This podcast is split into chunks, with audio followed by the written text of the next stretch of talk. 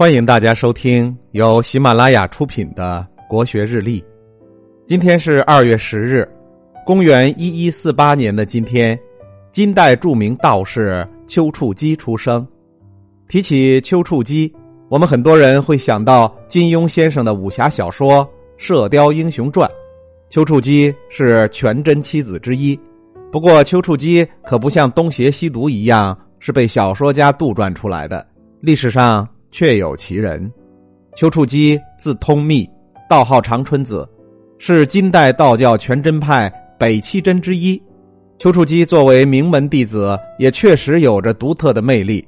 正因如此，在公元一二一九年，当时远在漠北西域的成吉思汗对大宋国土虎视眈眈，一直准备南下侵犯。在进军的过程中，听说大宋人才济济，其中有一位叫做丘处机。厉害的很，无论是心法修为还是武功技艺，都是一等一的。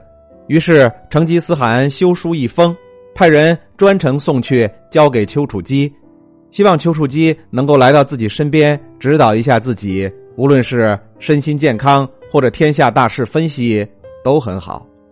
丘处机收到来信，稍作安排，便带领十八名弟子开始了西北之行的旅程。丘处机为什么会欣然接受这个邀请呢？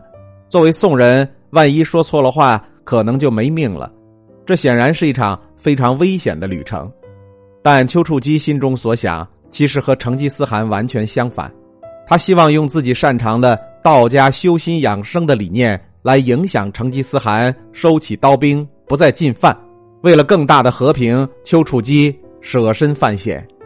丘处机动身了，穿越北方十国。跋涉数万里，终于来到成吉思汗当时的根据地兴都库什山，在今天的阿富汗境内。这可是一场国际旅行，如此漫长的旅行，如果能够记录下来，该多好啊！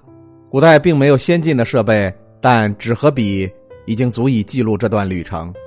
丘处机的弟子李志长等人随行记录沿途的行走路线、通关手续，当然还有风土人情、风光景色。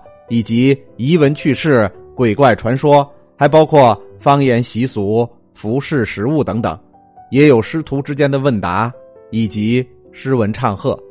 这段旅程结束以后，这部书被带回了宋朝。这部书叫什么名字呢？叫做《长春真人西游记》。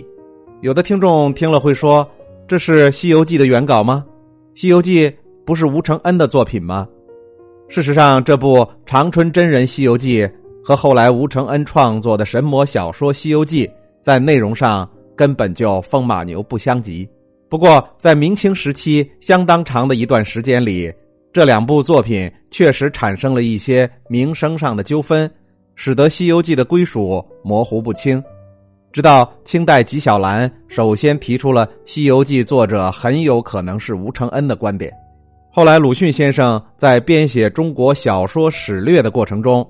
根据明天启年间的《淮安府志》以及清代学者的意见，确定吴承恩是《西游记》的最后加工写定者，从此以后才被学术界所公认。今天的国学日历就分享到这里，最后和大家推荐我的新专辑《心态王者苏东坡》，让我们透过东坡先生起伏的人生，走进无比风雅的世界。